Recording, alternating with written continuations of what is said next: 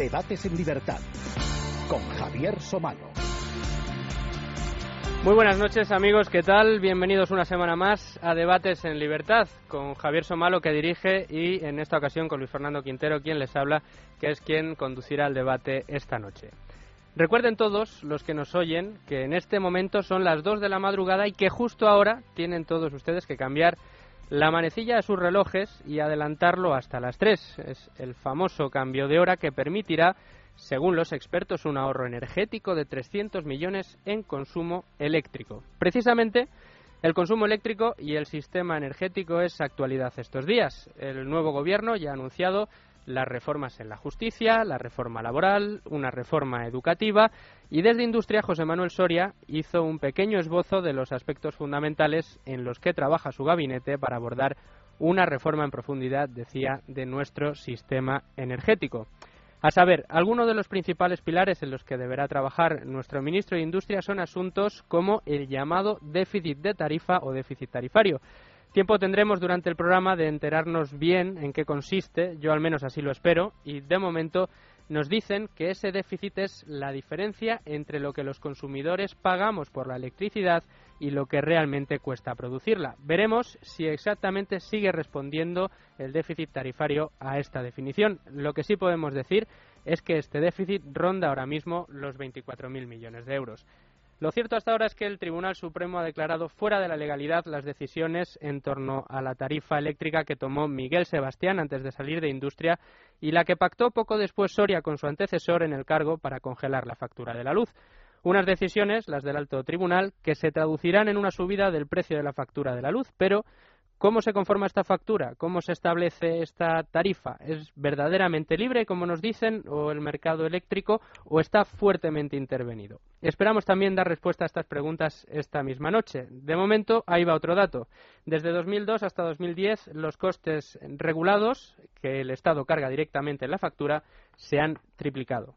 Pero además hemos hablado mucho sobre las energías renovables y la prima y las primas que ha establecido el gobierno sobre ellas. Aquí en debates en libertad hemos tenido el empeño de contar lo que hay detrás de estos sistemas de producción de energía eléctrica o más bien las distorsiones que de sus subvenciones se han producido. Un nuevo dato. En 2010 el número de huertos solares instalados en España suponían un 800% respecto al objetivo fijado para instalación fotovoltaica para ese mismo año. También hemos hablado mucho de las nucleares, pero no sabemos qué papel jugarán en el nuevo mix energético. Tiempo tendremos de ver en qué consiste esa dependencia energética que tenemos del exterior y que supone, según los informes, un 80%. En fin, que además de aprender mucho de energía, de facturas de la luz o de tecnologías de eficiencia energética, también espero que saquemos algunas propuestas para que el ministro eh, José Manuel Soria eh, pudiera tener en cuenta a la hora de orientar su reforma. Pero no se preocupen, que yo no me voy a enrollar más y voy a dar paso a presentar a nuestros invitados, que son, dicho sea de paso, los mejores. Algunos de ellos ustedes eh, ya lo conocen, en este caso la conocen. Se llama María Teresa Esteban Bolea. Eh, directora, si no me equivoco, María Teresa, general de CITESA Ingenieros. Eh, ha sido es expresidenta del Consejo de Seguridad Nuclear, ha sido consejera de la Comisión Nacional de la Energía, eh, ha sido directora general de Medio Ambiente, presidenta del Consejo Superior de Industria de Energía, otros muchos cargos y además lleva galas fue ser la primera mujer que entró en el Cuerpo de Ingenieros Industriales del Estado. Muy buenas noches, muchas gracias por estar con nosotros esta noche, María Teresa. Buenas noches, encantada de estar aquí. A ver si aprendemos seguro mucho esta noche sobre estas cuestiones del sistema energético, también con la ayuda de don Pedro Mielgo, presidente del Fondo de Inversión Nero Green Capital, eh, expresidente de Red Eléctrica Española, preside también, si no me, si me equivoco, usted me corrige, eh, madrileña Red de Gas. Muchas gracias por estar con nosotros. Además, es coautor con uno de los invitados que tuvimos aquí en otra ocasión, con Fernando Navarrete, de eh, Propuestas para una Reforma Energética Global, editado por la Fundación FAES, y del que aprendimos mucho en uno de los debates que tuvimos, en el que también estuvo María Teresa, y que espero que seguro que nos ayude a entender esto del sistema energético, del modelo energético que tenemos, al, al que tenemos que ir y que a veces tan enrevesado se nos antoja. Pues así lo espero, así lo espero, aunque esto da para un poco más de aquellas dos famosas tardes. Pero bueno, haremos lo que podamos en este rato. Bueno, pues esto es madrugada y yo creo que la madrugada nos va a dar, espero, para mucho. Si es necesario otro programa, lo haremos, no se preocupe. Y también tenemos esta noche con nosotros a José Ignacio García Bielsa, ingeniero superior de Minas, MBA en el IS, fue director general de RW Trading Solutions durante nueve años, si no me equivoco. Muy buenas noches, eh, don José Ignacio. Buenas noches. Muchas gracias por estar con nosotros. Seguro que aprenderemos mucho. Y yo les voy a proponer una cosa en este punto del programa, ahora que lo estamos arrancando, para recopilar un poco lo que han sido los últimos pasos que se ha dado desde el Ministerio de Industria en lo que se refiere a la tarifa eléctrica y también al modelo energético español. Yo le he pedido ayuda a mi compañero Domingo Soriano, que, bueno, es uno de nuestros analistas en libre mercado y que nos explicará muy bien en esta pequeña crónica los últimos pasos que se han dado en el modelo energético. 19 de diciembre. Una de las últimas medidas de Miguel Sebastián al frente del Ministerio de Industria fue precisamente pactar con su sucesor, con José Manuel Soria, la congelación de la tarifa de la luz a partir de enero.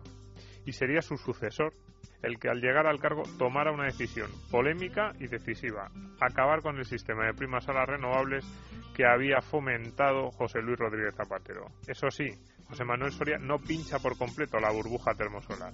El Real Decreto que acaba con las primas a las renovables de nueva instalación garantiza el cobro de dichas primas a las instalaciones que ya estaban registradas, aunque en su mayoría todavía no están construidas. Pues bien, estas instalaciones no construidas le costarán al contribuyente español 2.000 millones de euros al año. Esa será la factura verde que se sumará a los 7.000 millones al año que ya veníamos acumulando del gobierno del PSOE. 23 de febrero. Presentación de resultados de Iberdrola. Ignacio Sánchez Galán cambia por completo el discurso de las eléctricas y critica con dureza las primas a las renovables. El presidente de Iberdrola se da cuenta de que el déficit tarifario podría acabar en las cuentas de su compañía. Las eléctricas ven que la burbuja renovable la pagarán ellas y se empieza a hablar de quitas, se empieza a hablar de que no se pagará por completo por parte del gobierno ese déficit que ya asciende a 20.000 millones de euros. 14 de marzo. El Supremo obliga al gobierno a subir la luz y a recalcular el recibo desde octubre. Dos decisiones del alto tribunal obligan a Industria a rehacer el alza las facturas pagadas por los usuarios en los últimos seis meses. Habrá 29 millones de afectados que tendrán que pagar más, no solo por las próximas facturas, sino por las que ya pagaron. 15 de marzo. Soria confirma que la luz subirá desde abril. El día anterior el Supremo había obligado a recalcular las facturas y el ministro de Industria no tenía más que aceptar algo inevitable. El recibo de la luz de todos los consumidores españoles subirá a partir del próximo mes. Y en medio de todos estos cambios, de todas idas y venidas con el recibo de la luz, con las renovables, con las primas y con las eléctricas, el 18 de febrero el gobierno decidía que Garoña seguiría abierta. El Consejo de Seguridad Nuclear daba el visto bueno para que la central nuclear funcionara durante cinco años más. ¿Será esta el comienzo de una nueva apuesta por la energía nuclear? ¿Cómo será el nuevo modelo? ¿Quién pagará la nueva factura? ¿Seguirá España pagando más por la luz que sus vecinos europeos? ¿Cobrarán las eléctricas todo lo que se les debe o se aplicará una quita sobre el déficit tarifario? ¿Cuánto nos costarán las primas renovables de aquí a los próximos 20 años? Pues muchas gracias, Domingo Soriano. Muchas preguntas ha dejado en el tintero nuestro compañero Domingo. Eh, yo, para empezar, como sé o intuyo o me imagino que muchos de nuestros oyentes eh, pues se están eh, escuchándonos, entre otras cosas, para enterarse bien de cosas como el déficit tarifario, yo quiero abrir el debate preguntándoos en qué consiste realmente ese déficit tarifario y si tiene otras implicaciones para que podamos entender en qué consiste este déficit, por favor, abramos todas eh, las opciones. El debate es suyo, señores. Pues bueno, el déficit, como has dicho, es eh, la diferencia entre lo que pagamos por la energía eléctrica, en este caso, y lo que cuesta. Pero hay que aclarar qué es lo que cuesta, porque cuando miramos el recibo de la luz, pues hay muchas cosas incluidas en él que a veces no son tan evidentes. ¿no? Eh, cuando se paga la tarifa eléctrica, y esto es previo para entender lo que es el déficit, eh, pagamos eh, cuatro cosas. Pagamos primero el coste de la energía. de lo que cuesta producir la energía eléctrica, que eso tiene que ver con el precio del gas, del petróleo, del carbón, del combustible nuclear, etcétera. En segundo lugar, pagamos lo que cuesta la energía, eh, lo que cuesta transportarla y moverla por las redes de alta y baja tensión hasta que llega pues a un domicilio, a una oficina, a una instalación industrial. En tercer lugar, pagamos eh, otros costes del sistema que son necesarios no para producir electricidad, pero sí para que funcione el sistema. Lo que cuesta la Comisión Nacional de Energía, lo que cuesta la moratoria nuclear, lo que cuesta la futura gestión de residuos radioactivos. Y en cuarto lugar, simplificando un poco todos los contenidos de la factura, en cuarto lugar están otras decisiones del Gobierno. Por ejemplo, los costes de las mm, energías renovables por encima del precio del mercado, es decir, las primas a las renovables. Esos son los cuatro capítulos principales, como digo, simplificando un poco. Mm, cuando los gobiernos han ido viendo que algunos de esos componentes, y fundamentalmente las primas a las renovables, subían y requerían subidas del precio final de la luz pues por encima de lo que consideraban socialmente tolerable, lo que hicieron fue aplazar el pago, el pago, reconocer esos costes, porque son costes reales del sistema eléctrico de unos u otros, pero aplazarlo. Es decir, que el déficit es una deuda que nosotros los consumidores no hemos decidido. No es como cuando uno compra un electrodoméstico y elige pagarlo a contado o a plazos. Hemos, no hemos elegido, lo ha elegido el gobierno por nosotros. Es una deuda reconocida y aplazada. Una parte de esa deuda ya la estamos pagando con intereses porque en parte está convertida en títulos, está titulizada. Pero hay otra parte que no está titulizada todavía. Y hay una tercera parte que es la más importante y es la que va a crecer en el futuro si se siguen construyendo instalaciones de energías renovables, sobre todo de las más caras, de las que requieren primas altas. Con eso yo creo que más o menos se puede entender lo que es, lo que es el déficit de tarifa. Para que nos demos idea también de lo que estamos hablando, eh, la energía eléctrica en España se han publicado comparaciones y se dice que es la tercera más cara de Europa. No, no es exactamente así. Es la novena más cara de Europa si se suma el precio y los impuestos, porque algunos países, por ejemplo Dinamarca y Alemania, que son países con mucha energía renovable, lo que hacen es financiar las primas vía impuestos, vía un impuesto especial, no como en España, que está incluida en el precio bruto, digamos, antes de impuestos. Comparando el precio final que paga el consumidor, somos la novena eh, tenemos el noveno precio más alto de Europa, lo cual no es ninguna gloria, porque estamos ligeramente por encima de la media, pero sobre todo pudiendo estar más abajo, que es donde hemos estado durante muchos años. Claro, yo eh, mientras preparaba el programa eh, tenía, o sea, veía dos datos eh, que, que, me llamaban mucho la atención y que tienen que ver con esto de cuál es la energía más cara comparándonos con nuestros socios europeos. leía una cosa que decía que en España se consume un 20% más de energía eléctrica que la media de la Unión Europea por unidad de PIB. ¿Esto qué significa? Es que nuestra energía es menos eficiente que la del resto de. o nuestro consumo de energía es menos eficiente a la hora de producir que la del resto de nuestros socios europeos. No, yo creo que no. Se habla mucho del ahorro de energía, de la eficiencia. Es verdad que se podría hacer mucho más, para lo cual hay que invertir también mucho más. Y a pesar de que ahora se han creado las empresas de servicios energéticos y que es necesario hacer alguna cosa, creo que los datos que circulan por allí no son muy acertados.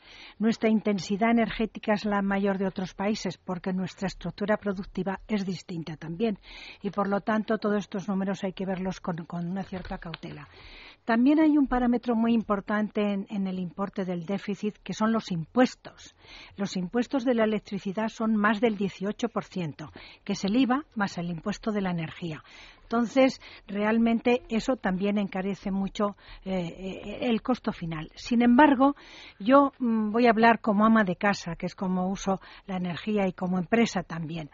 A todos nos gustaría que fuera más barato y nos gustaría que fuese más barato los billetes de avión y las manzanas y las patatas y la comida que ha subido un disparate o los zapatos o la peluquería, todo. A todos nos gustaría. Pero debo decir que la electricidad en España tiene un costo muy soportable. Realmente para una familia media, tres, cuatro personas, o dos personas o una, que hay un montón de viviendas con una sola persona, el costo de la electricidad está entre 30 y 50 euros al mes. El teléfono móvil mucho más alto, el fijo mucho más alto, el gas por el estilo, el agua regalada, y así vamos de mal con el agua. Del agua pagamos la mitad de lo que cuesta. Entonces los ayuntamientos intentan pagar el otro 50%, pero no les pagan y no hacemos lo que debemos. Es que este es un inciso que quiero hacer sobre el agua muy importante. Desde 1986 que se tenían que haber registrado los pozos de aguas subterráneas, que tenemos 500.000, siguen 500.000 sin legalizar. Y entonces, en el agua, pues una familia también de cuatro personas paga unos, en Madrid, unos 20 euros al mes. En Canarias y Barcelona es bastante más caro, porque en Barcelona, por ejemplo, en el consumo de agua meten el recibo de las basuras, de los residuos sólidos, que esa es otra historia. Pero en Madrid que el canal de Isabel II es muy eficiente, pagamos unos 20 euros al mes, que no es dinero para algo tan importante como el agua o tan importante como la electricidad. Que piense la gente lo que sería vivir en un piso 10, 12, 14 y no subir, no poder cocinar, no funcionar absolutamente nada, la industria, los servicios paralizados, porque todo, todo son electrotecnologías. No tendríamos internet, no tendríamos ascensores, no tendríamos microondas en las cocinas vitrocerámicas, no tendríamos agua caliente, porque el agua hay que bombearla también. Es decir, no podemos ya vivir sin agua, sin electricidad, sin determinados transportes. Por lo tanto, la gente tiene que decir, yo esto lo puedo pagar lo debemos pagar. Otra cosa es que podría ser más barato. Eh, se dice por ahí también, bueno, es que la deuda de las eléctricas, el déficit, eh, es del Estado. No, no, es de los consumidores. Somos los consumidores españoles que por una decisión política, es verdad que han sido disparatadas decisiones políticas de los últimos ocho años, pues se ha decidido que los consumidores paguen la mitad. Como el agua, he puesto el ejemplo del agua porque es idéntico, solo que cuesta menos. Y yo no he conseguido entender nunca por qué cinco empresas eléctricas importantes, las cinco grandes, les han adjudicado financiar este déficit y no han dicho nada y lo han financiado, lo tienen en sus balances. ¿Pero esto qué es? Realmente hay tantas, tantos disparates que no se entienden. Yo, vamos a ver, yo para el déficit eh, tarifario yo diferenciaría mm, dos cosas, el déficit que ha habido hasta ahora y el déficit futuro. El que podría ser el déficit futuro. El déficit que ha habido hasta ahora yo creo que ha sido fundamentalmente debido a decisiones políticas disparatadas en muchísimos casos y también en una generosidad por parte de la Administración en remunerar activos que quizá no debían haber sido tan bien remunerados. Es eh, una opinión. Em, el déficit futuro, pues, eh, pues se pueden hacer muchas cosas, pero el déficit pasado, como decía Pedro, ahí lo tenemos y hay que pagarlo. Millones, Y, hay que pagarlo. Y, la diferencia entre los costes regulados, los ingresos regulados y los costes regulados, que al fin y al cabo es el, déficit tarifario, pues esos veintitantos mil millones hay que pagarlos mm, en cualquier caso.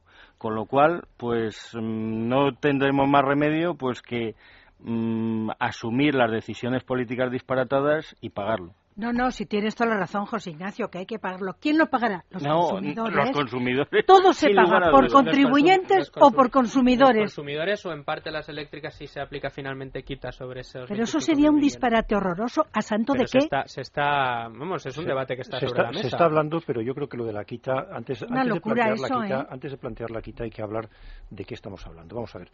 Eh, habéis dicho que el déficit lo están financiando las cinco empresas, digamos, tradicionales mientras que los que han provocado el déficit fundamentalmente son los que han cobrado los ingresos que tienen reconocidos, que son los generadores con tecnologías renovables. Entonces, ¿quién tiene, si hay una quita, ¿a quién tiene que aplicársela? Al que lo está financiando y soportando en sus balances, que le está provocando unas tensiones financieras enormes, además, ¿eh? que, o a los otros que han cobrado ya sus ingresos eh, por adelantado sin ningún riesgo. Antes de hablar de quitas hay que hacerse esta pregunta y algunas otras, porque es posible que se pueda hacer alguna, alguna quita, pero no en seco, sino a cambio de algo. Siempre hay cosas que negociar. ¿eh? Siempre hay cosas que negociar. No es por especular, pero en un sector complejo como este y con un volumen tan grande como tiene, donde la factura anual son más de 30.000 millones de euros, creciendo, pues seguramente se pueden llegar eh, se puede llegar a decisiones que supongan alguna reducción, seguramente no drástica, pero alguna reducción en esa deuda, pero cuidando muy bien de cómo se reparte. Eso eh, por una parte. Y por otra parte, efectivamente, el déficit futuro, que es lo que mm, a mí me parece más grave, porque si ya ocupamos ese famoso puesto noveno, es que podemos estar en el cuadro de honor entre los tres primeros dentro de muy poco si no hacemos algo más. Hay que cortar el crecimiento. Bueno, yo francamente en ese cuadro no quiero estar. Pedro, yo estoy pensando en la industria. España necesita crear empleo y el empleo tiene que venir de la industria. En el año ochenta y pocos, el 85, la industria era el 25%. Hoy estamos en el 14%, pero la industria hace el 85% de las exportaciones. Y este año hemos salvado el déficit comercial porque las exportaciones están yendo muy bien. Somos el sexto país de los 27 de la Unión Europea en exportaciones, pero la industria no puede pagar tan caro, tan caro, con lo cual tiene razón, habrá que pagarlo, pero yo quiero deciros, como todo lo pagan o los contribuyentes o los consumidores, bueno, pues vamos a dejarlo correr y paguémoslo los consumidores, puesto que no lo hemos pagado. Pero además yo pienso que hay que pagarlo relativamente pronto, porque si no el servicio de la deuda, amortización e intereses se nos van a comer vivo. Se están colocando los títulos, la titulización en unos intereses muy altos. En este momento, el 6% de la tarifa son servicio de la deuda, amortizaciones. El 6%, de el 6% más el 18% de impuestos, empezad a sumar, ¿no? Cuando el transporte, por ejemplo, que es fundamental, pues es el 4%, es que son unas cifras tan, tan locas, tan locas. Cuanto más lo dilatemos, más caro será lo que tengamos que pagar. Y una de las dudas que a mí me surge, y saludo ya en este momento de la noche, creo que nos escucha don Manuel Fernández Ordóñez, doctor en física nuclear. Muy buenas noches, don Manuel. Hola, buenas noches a todos. Amigo de la casa también y colaborador de libertaddigital.com. Eh, decía que una de las dudas que me surgía a mí con el tema del déficit y por eso en, el, en la introducción decía que nos decían que era la diferencia entre lo que cuesta generar energía y lo que pagan los consumidores por ella. Eh, mientras eh, estudiaba el, el, tema, y era una de las dudas que yo tenía que, que más me despertaba este asunto, me daba cuenta de que en un primer momento eh, el déficit tarifario sí que eh, respondía precisamente a eso, a que producir electricidad eh, era más caro de lo que se pagaba por ella. Pero a medida que han pasado los años, y sobre todo esos años en los que uno ve las gráficas y ve esos incrementos tan grandes del déficit de tarifa, que precisamente coinciden con los mismos años en los que se multiplica la instalación, por ejemplo, de huertos solares en nuestro país, vemos que en ese déficit tarifario, en esa parte de la factura, esa segunda parte de la factura en la que el Estado es el que pone los famosos peajes, en esos peajes se meten las subvenciones a las renovables, eh, las subvenciones a, en fin, eh, la remuneración de la distribución, la remuneración del transporte, e impuestos, eh, impuestos, financiación de la Comisión Nacional de la Energía, los antiguos CTCs cuando los hubo, extrapeninsulares, compensación, o sea, se meten una cantidad enorme y que ha ido modificándose y variándose a lo largo del tiempo de una manera increíble. Y claro, mm, ha sido un una complejidad tras complejidad y mm, poniendo cargas sobre, sobre el consumidor al final. Por eso, eh, la pregunta, Manuel, eh, ¿el déficit tarifario es realmente la diferencia entre lo que cuesta y lo que se paga por ella o ya se ha convertido en un agujero en el que, o en una bolsa, en un saco en el que el Estado o el gobierno de turno ha ido metiendo las cosas que le han interesado? Bueno, la verdad es que el problema es complejo, pero en realidad eh, para definirlo para definirlo con un poco de rigor no es la diferencia entre lo que cuesta la electricidad, es la diferencia que este gobierno ha decidido que nos cuesta la electricidad, porque es el gobierno el que ha decidido el mix energético que tenemos.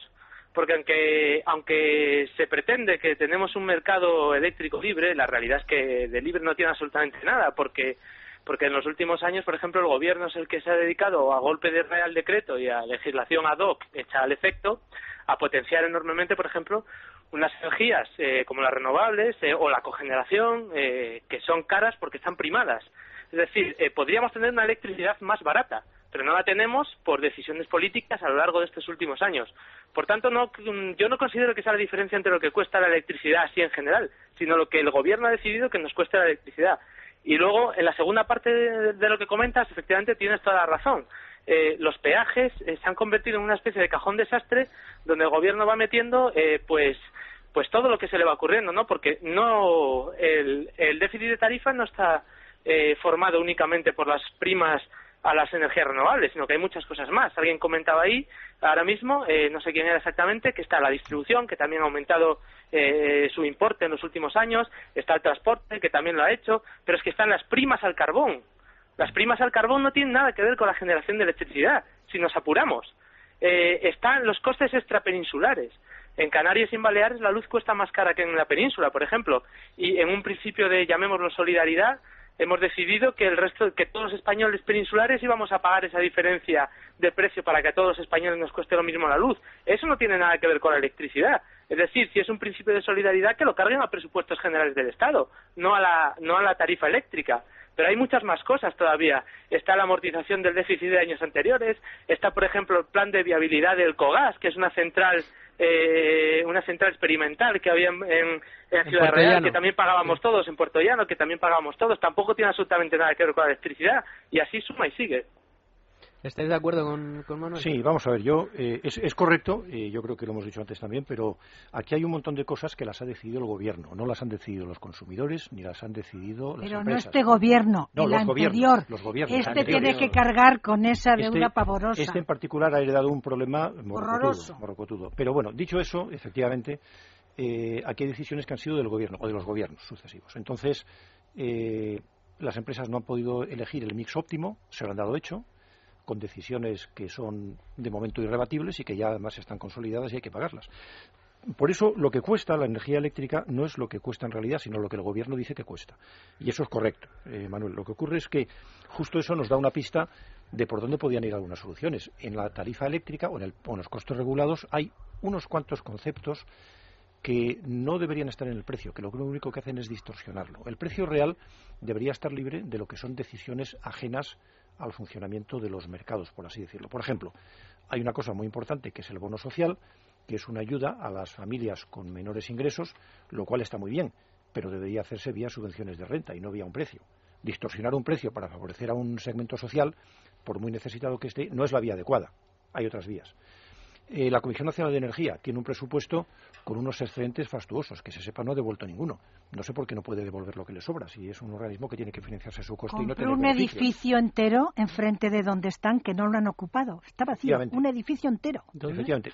En la calle Barquillo.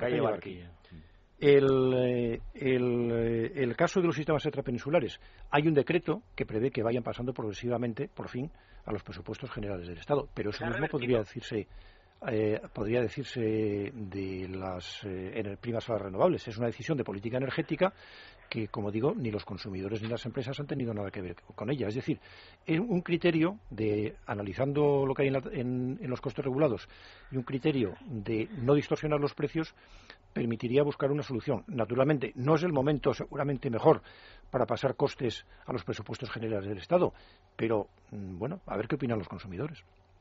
Claro, es que ese es el problema, que por ejemplo los costes extrapeninsulares que, que efectivamente se legisló que, que fueran pasando paulatinamente en años sucesivos de la tarifa eléctrica a los presupuestos generales del Estado, pues ya querían darle la vuelta y devolverlo otra vez de los presupuestos generales del Estado al déficit de tarifa, porque bueno, los presupuestos generales del Estado parece que hay que cumplirlos ya, ¿no? Parece que Bruselas aprieta y con el déficit de tarifa parece que no aprietan, porque como se pagará a futuro, pues ya veremos quién lo paga y cómo se paga y si se paga, que esa es otra que ya se empieza a hablar de quitas a las eléctricas y de cosas a la griega, que, la gente empieza a tener mucho miedo de las eléctricas. Sí, en el, en el caso de los sistemas extrapeninsulares, hay la, la última disposición es la orden de tarifas de 30 de diciembre de 2011, que sigue diciendo en el artículo 5.1 que, los, que la parte prevista en el famoso decreto pase a los presupuestos generales del Estado. Pero bueno, vamos a ver si en los presupuestos que se presenten la semana próxima eso se mantiene. De momento, la orden de diciembre dice eso. Bueno, yo creo que, hay que ser realista y que con la situación de deuda lo que hay que ahorrar tendremos que pagar a los consumidores. Y cuanto antes mejor, porque si no la cifra será muy alta.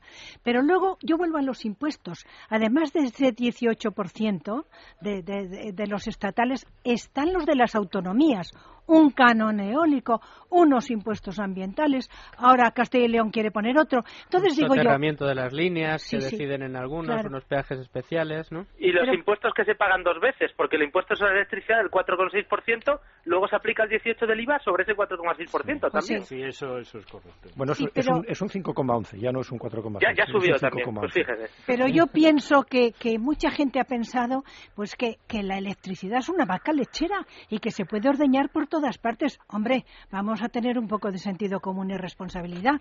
España tiene unas empresas enormemente competentes. Estamos entre en un puesto importantísimo de empresas eficientes. Bueno, yo creo que entre todos, todo el mundo tendrá que hablar y, comentar todo esto, pero, mm, no puede ser que todo gravite sobre las empresas grandes, porque yo quiero decir lo siguiente.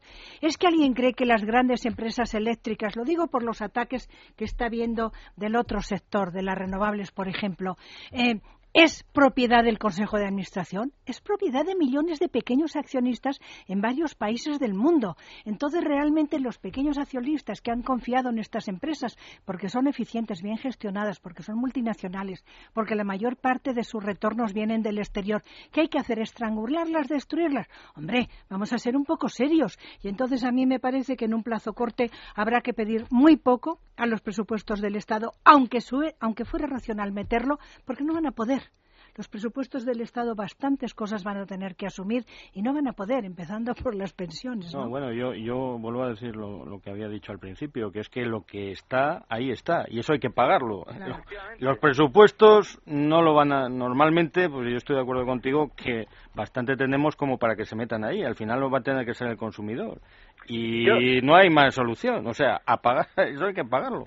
Como decía, como dijo un presidente de una empresa eléctrica, lo que tienen que hacer los consumidores es eh, consumir menos y pagar más. Pues es que al final, desgraciadamente, la frase va a ser correcta. Vamos a ver, yo, quisiera añadir un elemento más, eh, no sé si mis contertulios estarán de acuerdo conmigo, pero cuando hablamos de todos los 24.000 millones de déficits de tarifa que hay acumulados, efectivamente estoy de acuerdo que eso, eso ya está, eso no, no tiene solución, eso hay que pagarlo y punto.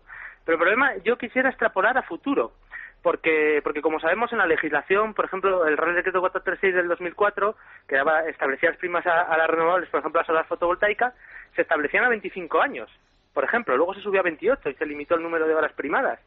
Pero eh, que piense la gente que ahora tenemos 24.000 eh, millones de déficit de tarifa acumulados, que cada año acumulamos del orden de Mm, tres mil millones más de déficit de tarifa. Cada año pagamos del orden de siete mil millones de euros en subvenciones a, primas al régimen especial. Pero es que vamos a seguir pagando, serán siete mil millones el año que viene, siete mil el siguiente, y no es verdad, serán más, porque ahora entrarán las termosolares que están preasignadas, porque el Real Decreto que quitó las primas eh, a las energías renovables no quitó las primas a las preasignadas, entre ellas la gran mayoría de las termosolares, y hemos calculado que serán más o menos unos 1.500 millones más de euros al año. Entonces serán 8.500 millones de euros el año que viene, 8.000 millones el siguiente, 8.000 millones el siguiente, así durante los próximos 20 años. Manuel, no nos asustes tanto y no te asustes tanto tú, que hay muchas cosas que hacer. Por ejemplo, las termosolares, cuando yo estaba en el Parlamento Europeo, había subvenciones para la fotovoltaica y se consideraban 1.500 horas de operación. No hay más sol viable en España. Yo soy muy partidaria de la fotovoltaica porque en cierta parte es gestionable mejor que cualquiera de las otras energías menos la hidráulica. Bueno, luego resulta que operan 2.000, 2.200 horas porque se han hecho, entre comillas, trampas. Pues esas trampas hay que quitarlas, es decir... pero, por ejemplo, el límite el límite de las horas, el año pasado eh, ha bajado el precio de producción de fotovoltaica de 445 euros que se pagó en 2010 a 360 que se pagó en 2011 limita, por la limitación de horas del Real Decreto Ley eh, 14 del 2010, creo que es el que limita el número de horas. Se puede limitar muchísimo más, pero sobre todo la termosolar. La termosolar tampoco puede producir más de 1.500 horas, ni la eólica, 1.500, 2.000, no más. ¿Pero qué están haciendo? Y eso lo, lo incluye en la legislación, que es otro disparate de gobiernos anteriores. Resulta que la termosolar se puede hacer o directamente produciendo vapor o con sales fundidas intermedias y además inyectando gas natural y produciendo un montón de kilovatios hora con gas natural de. Sí, entre el 12 y el 15%, dependiendo de la tarifa de mercado. Sí, lo Pero lo ¿para, la qué, ¿para qué tenemos 27.000 megavatios de ciclos combinados mucho más eficientes? Tampoco es barato el gas, ¿eh? Y, pero, parados. pero comparado con la termosolar, fuera el gas en la termosolar. Hagan termosolar con sol con sol, con calor, pero de ninguna manera con gas. Todo eso, todo eso puede reducir los costos de una forma importantísima. Bueno, vamos a poner un poco de rigor y seriedad en las cosas. Claro, es que lo que no tiene sentido es tener un factor de carga a las centrales de ciclo combinado de 2.500 horas al año, como estamos teniendo. Si, llega, si llega. Si llega, es que eso no tiene ningún sentido. Por, ir cerrando algunos temas, eh, en cuanto al déficit de tarifa, Manuel, eh, estamos todos de acuerdo que la única solución que tenemos en este momento al que ya está generado es pagarlo. Claro. Yo creo que la única solución, la solución es para el déficit de tarifa es o se hace una quita o se paga. Pero la quita, da mucho miedo, ¿no, Manuel? Pero es la una, qui- quita- es una quita nos va a convertir en una república bananera. Pero ¿cómo manejas la quita y la seguridad jurídica? Pues de ninguna manera. Por lo tanto, no perdamos más tiempo. Hay que claro, pagarlo hay y ya que pagarlo, punto. Claro. Bueno, vamos a ver. eh, yo en el tema de la quita, eh, el gobierno, eh, estoy de acuerdo que esos son unos compromisos que se han generado y que para ser un país serio se tiene que cumplir. Pero también es verdad que el gobierno tiene un instrumento y un arma muy fuerte que es el boletín oficial del Estado. Con lo cual, mm, digamos que al final pues habrá una, una negociación eh, y todo el mundo perderá, pero será la quita, desde luego, tendrá que ser voluntaria y si la hay y la administración y las empresas eléctricas, pues o las dos ganarán o las dos perderán. Pero el- al final el que ganará seguro será el consumidor si tiene que pagar menos. Manuel, y, y para, para los años venideros, esto que decías tú de que serían 8.000 y 8.000 y 8.000 este año, el que viene, el que viene, 8.000 millones, eh, ¿qué, ¿qué solución eh, ves tú a, para, sobre todo para frenar este aumento del, del déficit? ¿Crees que hay alguna posibilidad? ¿Por dónde, por dónde crees que podría ir? Claro Eh, que pues, eh, pues tal y como está la legislación, eh, la legislación establece que eh, cuando una, un productor del régimen especial produce, pues todos los demás tenemos que parar para comprar su electricidad. Entonces, siempre y cuando ellos produzcan, ellos venderán su electricidad. La única solución de acotar el déficit de tarifa es limitar de algún modo o bien las horas al año que pueden funcionar, las horas al año que tienen derecho a recibir prima, o la cuantía de las primas que reciben. Pero cualquiera de estas cosas significa eh, modificar la legislación con carácter retroactivo. Y efectivamente el, el, el Estado tiene el boletín oficial del Estado, eh, valga la redundancia, a su disposición para hacer lo que quiera. Pero los inversores también tienen eh, a- los tribunales a su favor o no, dependiendo, y los inversores extranjeros sobre todo tendrán el derecho y desde luego la determinación a no venir a invertir aquí nunca más. Pues eh, don Manuel Fernández Ordóñez, como nos dijo algún día, el mazo bueno, como le conocen sus amigos, eh, creo que está en un aeropuerto, o creo que Sí. estás en un aeropuerto y que pronto va a salir tu vuelo, así que eh, te, vamos, te vamos a despedir. Muchísimas gracias por tu, por tu intervención. Y Muchísimas nada, gracias a vosotros y encantado de saludaros. la- hasta la próxima entonces, Manuel, buen vuelo. Gracias, hasta luego. Bueno, pues eh, dejaba encima sobre la mesa, Manuel, un problema que también me gustaría que tratáramos si nos da tiempo esta noche. Yo eh, tengo aquí una gráfica delante de mí que me habla de todas eh, las modificaciones de legislación que ha habido año tras año, casi sin saltarnos ninguno, desde el 97 hasta el 2011. Así, a bola pluma, cuento unos 50 reales decretos, leyes, etcétera, que se han ido poniendo uno detrás de otro a lo largo de todos estos años. Eh, ¿Esto es compatible con una previsibilidad o eh, una seguridad jurídica efectiva en el sistema energético español? Eso es un disparate.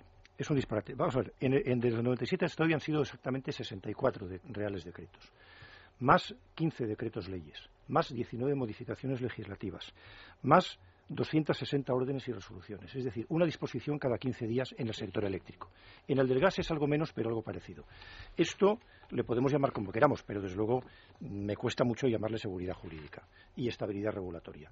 Yo creo que en un país en el que tenemos 18 parlamentos produciendo leyes y 18 administraciones produciendo normas, con eh, 18 boletines oficiales que suman cerca del millón de páginas al año, es imposible moverse y hablar de seguridad jurídica y de estabilidad regulatoria. Esto requiere un corte, esto sí que requiere una quita. Esta es la quita más importante que es la tenemos quita en España. importante que hay que hacer. Esta es la de verdad. ¿eh? Y esto hay que hacerlo, hay que hacerlo. Y es un problema al que hay que hincarle el diente rápidamente. Pero lo que nos pone eh, esto en la mesa es el tema de la, la revisión regulatoria. Llevamos 14 años de ley del sector eléctrico y casi otros 14 que se cumplen dentro de dos meses de ley de hidrocarburos. En esos 14 años no se ha hecho una revisión regulatoria formal y profunda. Y se debería haber hecho. Voy a explicar por qué se debería haber hecho. Los procesos de liberalización de los sectores energéticos son procesos que nacen en los años 90 eh, de una forma experimental. Mm, Son cosas que no se habían hecho antes, no tienen precedentes en el derecho ni del siglo XIX ni del siglo XVIII. Son novedades legislativas y requieren un ajuste permanente y una atención permanente de los organismos reguladores y de los gobiernos.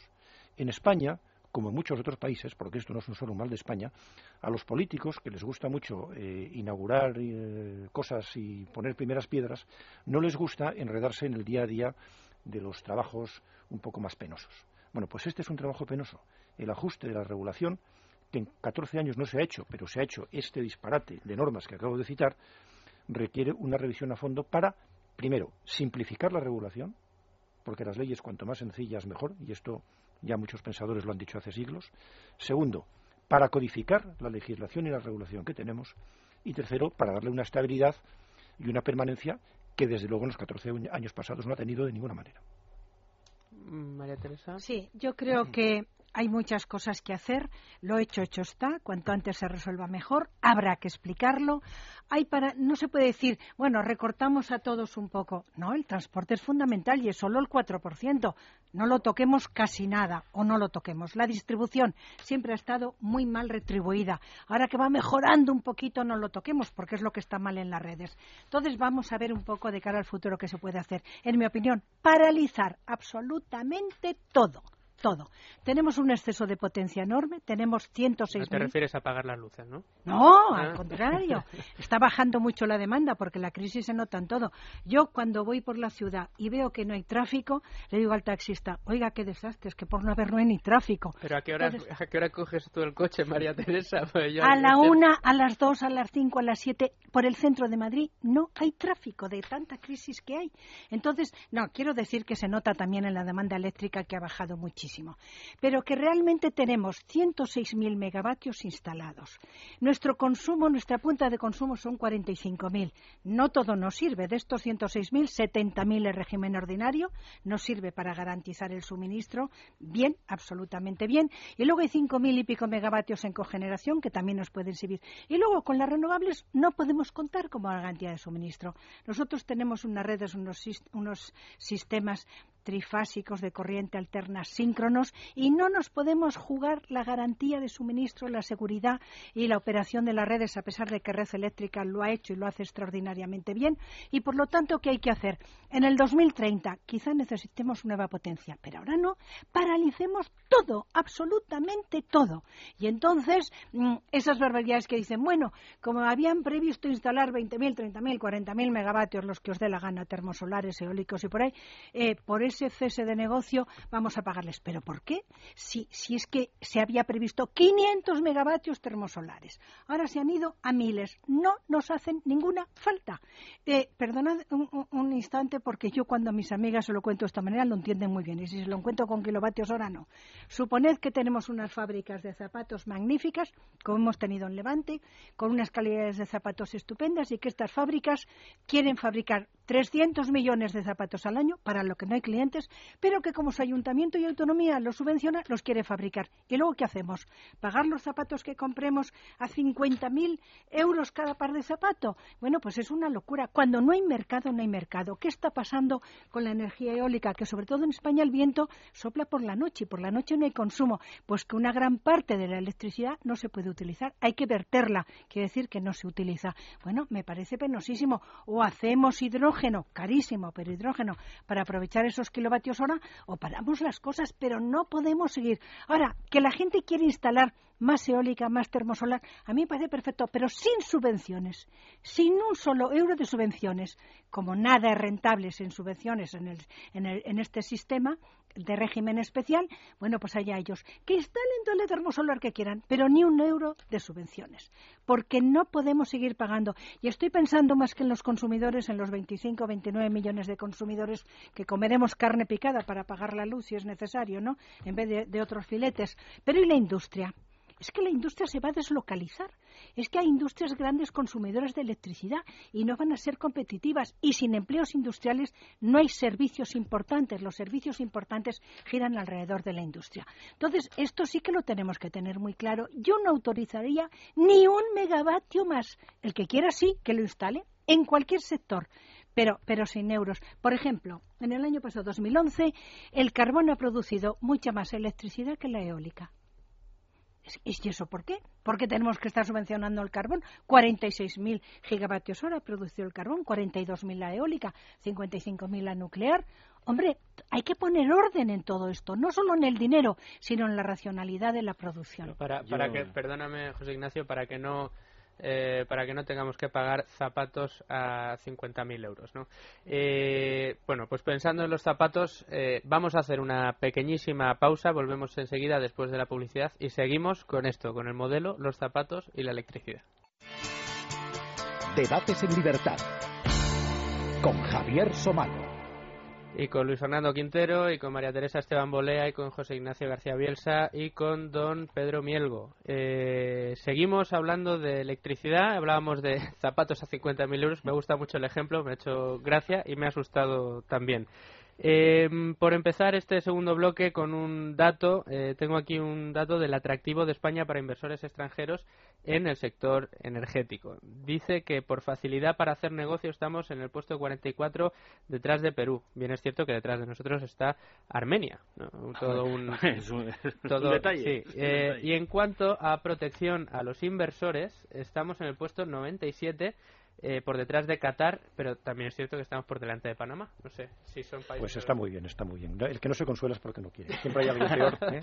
Sí, sobre todo un poco de humor, que con las cifras que estamos conociendo esta noche y el panorama que estamos eso, pintando. Eso es uno de los temas. Hay varios, hay varios estudios de estos que se publican periódicamente, como el Doing Business del Banco Mundial, y hay otros.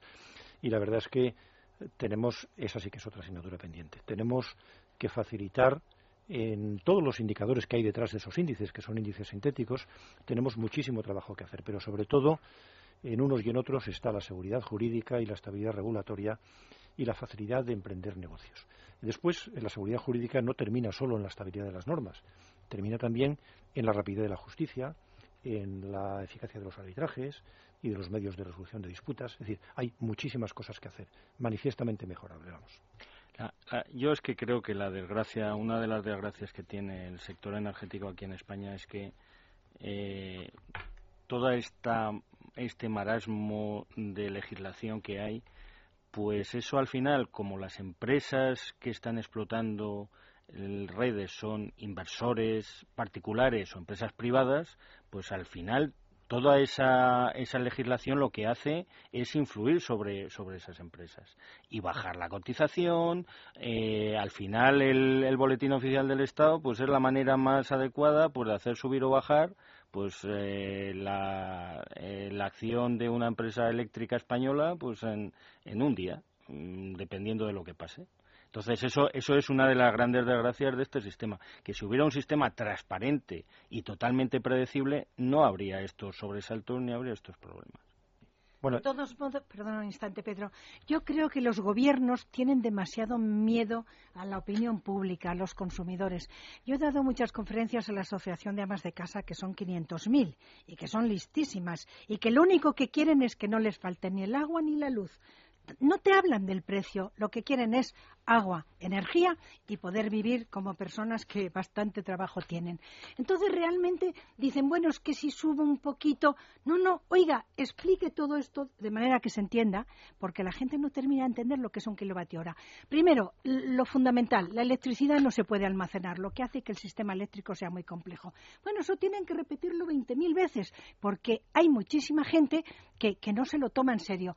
Una de las cosas que a mí me sorprende de verdad es la falta de rigor de técnicos de, gran formación, ingenieros, químicos, abogados, economistas. Resulta que hablas con ellos y todavía no se han enterado que las renovables operan 1.500 horas y que lo que España necesita es un suministro en base que son 6.000 horas y que de las 8.760 horas que tiene un año, durante 6.000 horas hay que garantizar la electricidad, no 1.500 y que para que operen las de 1.500, que son todas las renovables, todas, hay que tener otra del régimen ordinario como soporte de ellas. Pero qué lujo asiático es este, por cada megavatio que instalamos de renovables, hay que instalar otro megavatio del régimen ordinario. Hombre, no puede pero, ser. Pero quizás se me ocurre que, que para poderle explicar a la gente, y, y, no desde, pues, desde estos eh, micrófonos, por ejemplo, tratamos de explicarles cuáles son los problemas, pero yo, yo me pongo en el papel de un eh, gobierno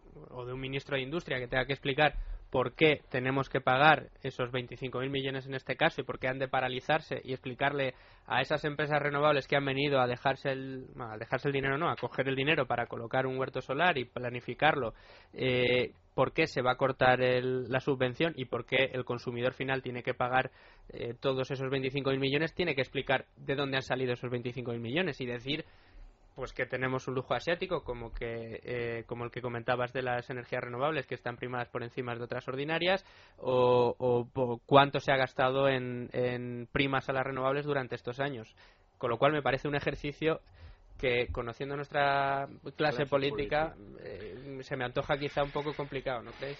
No, digo que los esculpe, ¿eh? digo creo que, lo pueden hacer muy bien y sobre todo hay muchas cosas que decir. Eh, dicen, se han generado muchos empleos y tecnología. No, es cierto. Las placas solares en su mayor parte han venido de China, horriblemente mal fabricadas, pero baratas. Por lo tanto, que no nos cuenten que hay una tecnología española. En la eólica, Gamesa está sufriendo una barbaridad y es una gran compañía. ¿Por qué? Porque la, la importante danesa Vestas, que fue la primera del mundo, lo está pasando relativamente, o para ser exacto, muy, muy mal. Bueno, porque esto sin subvenciones no funciona. ¿Qué ha hecho Estados Unidos? Mm, daba unas ayudas mucho más racionales que las nuestras y de momento lo ha paralizado. Y esto está ocurriendo en todos los países. Entonces, lo primero que a mí me parece es que las distintas compañías eléctricas, grandes, pequeñas, renovables, de régimen ordinario, porque tienen de todo, ¿eh? las, las del régimen ordinario también tienen renovables, que dejen de decirse cosas unas a las otras. Y las de renovables, ingenieros de gran categoría, que dejen de decir tonterías porque yo me quedo horrorizada de oír lo que hoy hay en la, hoy hay en la prensa, unos artículos que dices, ¿cómo es posible que esta persona tan fenomenal, tan competente, pueda decir esto que dice? Pero, pero, pero si con eso no se va más que al suicidio de la empresa. Entonces, bueno, vamos a poner un poco de rigor por parte de todos, ¿no? hay, hay, un, hay un tema sobre esto que yo creo que puede ayudar a entender un poco el, el asunto. Vamos a ver, yo antes decía que, que todos estos capítulos de, costes o de gastos que hay en los costes regulados y al final en el precio de la luz distorsionan el precio. Pero es que cuando se distorsionan los precios, lo que se distorsiona es el funcionamiento del mercado y los precios no bajan. Los precios bajan con la competencia. Con un mercado distorsionado los precios suben. Y el dato es muy interesante. Si consideramos que en el régimen especial, en el famoso régimen especial, las energías renovables, la cogeneración, etcétera, todas esas energías están subvencionadas, que eso es el régimen especial. Y si consideramos que el carbón también está subvencionado hoy, en su mayor parte, resulta que el año pasado, 2011, en el balance eléctrico de España, el 49% de la energía producida está subvencionada. O sea, un mercado. El 49. El 49. O sea, un mercado donde prácticamente el 50% de la energía está subvencionada es un mercado que evidentemente no funciona. Este mercado necesita un repaso. Pero ya sabemos en qué dirección. Hay que quitar lo que no es mercado hay que hacer que las energías renovables hoy, mañana o dentro de cinco años acaben yendo al mercado y compitan. Y si no pueden competir, pues tendremos que ver lo que hacemos con ellas. Pero eh, el 50% de un, de, una, de un mercado subvencionado quiere decir que estamos pagando unas cantidades absolutamente por encima de lo normal. Una cosa es que por razones de tecnologías emergentes o de mercados nacientes tengamos un pequeño segmento subvencionado, pero el 50%, por favor. Bueno, hay, hay un dato también que es muy curioso, que es si ahora mismo el sistema español es un sistema centralizado de generación eléctrica, con grandes centrales, eh, centrales nucleares de mil megavatios, pero si ahora mismo alguien quisiera hacer una pequeña microcogeneración en su casa y le aplicara a esa microcogeneración el precio que está pagando una persona particular doméstica en su casa, los números saldrían. Luego, hemos tergiversado tanto y hemos llegado a una complicación y hemos cargado tantas cosas en la factura de la luz que al final si cada uno se produjera la luz él mismo le saldría más barata. Yo no, yo, no yo no, yo la quiero de una compañía que me la garantice las 8.760 horas del año, al precio que sea. Bueno, eso también está muy bien, pero hemos llegado, o sea, ¿por qué se hicieron grandes centrales eléctricas? ¿Por qué hay centrales nucleares? Pues porque al haber economías de escala, se puede conseguir precios infinitamente mejores. Pero ahora estamos llegando a una perversión total del sistema que la microcogeneración, aplicando los precios que se, que se pagan que pagan los clientes domésticos serían rentables. Con no, lo cual... yo creo que no. Hoy día no. no, pero, pero lo apuntas como una solución real no, o lo apuntas como una comparación a la hora de decir... Lo apunto como una comparación para decir dónde hemos llegado que hemos hecho que tecnologías ineficientes per se, como es la generación de cada uno en su casa, que es una tecnología muy ineficiente, sea rentable y sea económicamente eficiente. Eso significa que hemos, le hemos dado la vuelta a todo el sistema, económicamente le hemos dado la vuelta a todo el sistema eléctrico. Bueno, también se habla mucho eh, del mix eh, energético. Soria decía que quería un mix eficiente, no dijo cuál era ese mix. Eh, ¿Hacia dónde creéis que se debe ir en este mix? ¿Debe, ¿Sería viable la, eliminar la moratoria nuclear y construir nuevas centrales? ¿Sería suficiente con mantener en marcha las que ya funcionan? ¿Qué habría que hacer con las renovables? Aparte de, como habéis dicho hasta ahora, eliminar las primas y que no, no solo las primas, la energía renovable no, ¿eh? No, no, no, no digo eliminar es necesario las nuevas todo, instalaciones. Todo, todo. Para tener una garantía de suministro en un producto que no se puede almacenar, los zapatos sí se pueden almacenar y esos 50.000 euros se pueden quedar en 12 euros si los tienes almacenados mucho tiempo. La electricidad no. Entonces hay que tener una diversificación de tecnologías, de fuentes, de aprovisionamiento de gas, de aprovisionamiento de carbón y de petróleo.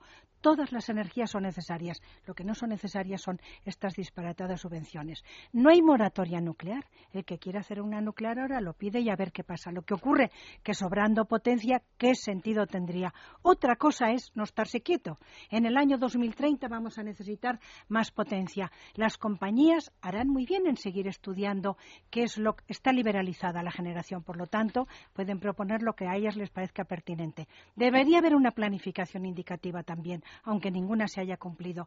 ¿Por qué? Porque en la vida hay que saber hacia dónde va, porque no hay viento favorable para el que no sabía dónde va, que decía Séneca, lo cual es una verdad como un templo en todos los órdenes de la vida.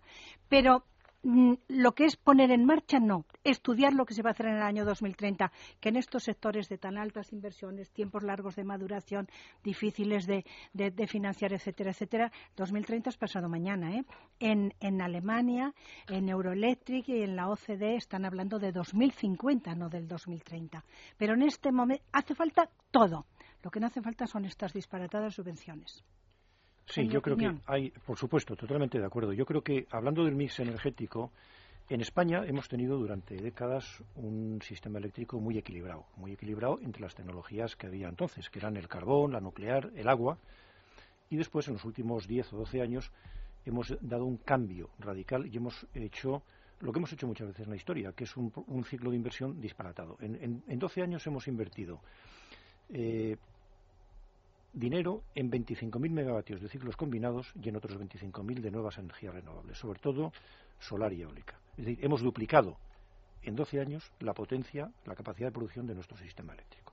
Con lo cual ahora tenemos una capacidad de producción de energía que es aproximadamente el 80% superior a la que necesitamos. No en punta de demanda, pero sí en energía anual. Sin embargo, hay razones electrotécnicas del libro de texto, que no me voy a extender aquí en ellas, por las cuales en un sistema eléctrico, aunque todas las energías, todas las tecnologías tienen sus virtudes, y las renovables, entre otras cosas, pues ahorran importaciones y mejoran la balanza energética y la balanza comercial, pues eh, necesitamos en un sistema eléctrico eh, tecnologías de generación que tengan turbinas o turboalternadores de mucha masa física. ¿eh? Y esas solo lo dan tres tecnologías, el carbón, el agua y la nuclear. En un sistema ideal no debería haber menos en cualquier momento de un tercio de la energía en cada momento con esas tres tecnologías. Lo que ocurre es que agua nos quedaría muy poca por, por, aprovechar. En España tenemos un agua limitada porque la geografía y el clima nos lo imponen. El carbón es una energía que tenemos unas centrales que muchas son viejas y empezarán a cerrar dentro de no muchos años y hoy por hoy no se prevé construcción de centrales nuevas, pues porque contaminan, aunque hay tecnologías que a lo mejor en el futuro las hacen más limpias. Y la nuclear, pues tiene la incertidumbre de si llegará otro gobierno y mañana decidirá volver a cerrar centrales o imponer moratorias. Pero en cualquier caso, el MIS ideal debe contar con ese tercio, como, como mínimo, en esas tres tecnologías. ¿Estamos en ese tercio? Hoy sí, dentro de 10 años no. Es decir, tenemos que empezar a pensar ya en generación de alguna de ellas. El resto se puede dividir entre ciclos combinados y renovables. ¿Cuáles? Las más baratas. Y a corto plazo ninguna, porque como decía María Teresa, con el exceso de potencia que tenemos hoy, es como si, un, eh, como si una, una, persona tiene su despensa tres toneladas de alimentos y su política normal es tener alimentos para una semana. Pues hombre, que, que pare un poco, ¿no? Pues aquí nos pasa lo mismo. Paremos la construcción de nueva potencia, ya, Pero inmediatamente, de todo, de, todo, de, de todo. todo. Hasta dentro bueno, de unos años. Y mientras tanto, estudiemos lo que hay que hacer y llegamos a un plan de verdad. ¿eh? Un plan de verdad. Yo, yo creo que aparte de eso es una la primera la primera medida que hay que tomar, que es eh, parar eh, la sangría de subvenciones que se está dando ahora mismo. El problema es que las renovables que se han construido con anterioridad, como bien decía Luis Fernando, pues se les ha asegurado una remuneración durante 25 años y eso hay que pagarlo. o sea que ya tenemos unos compromisos anteriores que vamos a tener que pagar en el futuro.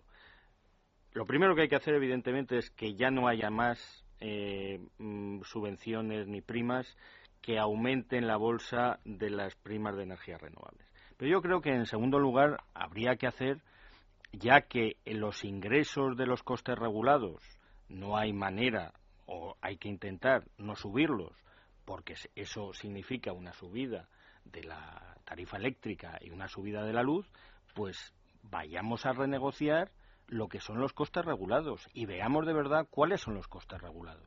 Y entremos al detalle en cuáles son los costes que tienen que pagarse y cuáles son los que no tienen que pagarse. Hombre, eh, todo, cuando hay dinero, todo es bueno pagarlo, pero hay cosas en, en los costes regulados, como por ejemplo son mm, los planes de ahorro y eficiencia energética, que, que no son muchos, pero ¿por qué tenemos que pagar eso en la luz? O sea, digamos que, que, hay que coger, hay que analizar punto por punto cuáles son los costes regulados del sistema y ver cuáles merecen la pena y cuáles no, cuáles están infravalorados y cuáles están valorados por encima de lo normal. Y a ver si así podemos intentar bajar mm, eh, lo que es el déficit a partir de ahora. Sí, pero yo creo que también hay que ser un poco realista. Cada vez que se habla de estos temas se dice, bueno, hay que forzar las conexiones con Francia. Bueno, pues que se olviden, porque Francia no quiere. De hecho, déjame María Teresa, porque uno de nuestros eh, seguidores en Facebook dice, ¿puedo comprar energía eléctrica producida por las nucleares de Francia libremente por mi cuenta? Creo que me saldría más barata. Es Jorge Bello Saez y nos lo pregunta. Pero es que no hay líneas que te lo cuente sí, vamos a ver. Primero, primero, la energía en Francia la energía en Francia no se compra de esa manera, ni en Francia, ni en Suiza, ni en ningún sitio. Sí, vamos, no es como en el supermercado, que no se compran las pilas francesas. Pero uno podría tener un contrato, sobre todo si es un gran consumidor, con un suministrador francés, sea EDF o sea cualquier otro. Lo que ocurre es que eh, los precios en Francia para consumidores, sobre todo domésticos, son un poquito más bajos que en España, pero no mucho más bajos. también hay un mito con eso de, del coste de la energía en Francia. Francia subvenciona, subvenciona implícitamente, no quiero decir que haya subvenciones explícitas, la energía para consumo industrial. Hay mucha más diferencia entre precio industrial y precio doméstico en Francia que en España. Lo cual es tener un gran talento, porque creas empleo. Porque favorecen la industria y el empleo. Claro, que en España ellos, lo, han creado desde siempre. Exactamente. Eso es, un, eso es un punto para tener en cuenta. Pero mm, no es que no se pueda comprar, es que puede haber un distribuidor o un comercializador que compre energía en Francia y la distribuya en España. ¿Se hace eso o no se hace? Hombre, generalmente el comercio de, transfronterizo de energía eléctrica pues se hace para aprovechar diferencias de precios estacionales o contratos a largo plazo. En España no hay contratos a largo plazo con Francia más que uno, que, que además está expirando ya, si no ha expirado ya. Hay otros países que los tienen, pero esos países tienen energía mucho más cara. Italia importa de Francia el 20% de su energía anual y tiene uno de los precios más altos de Europa.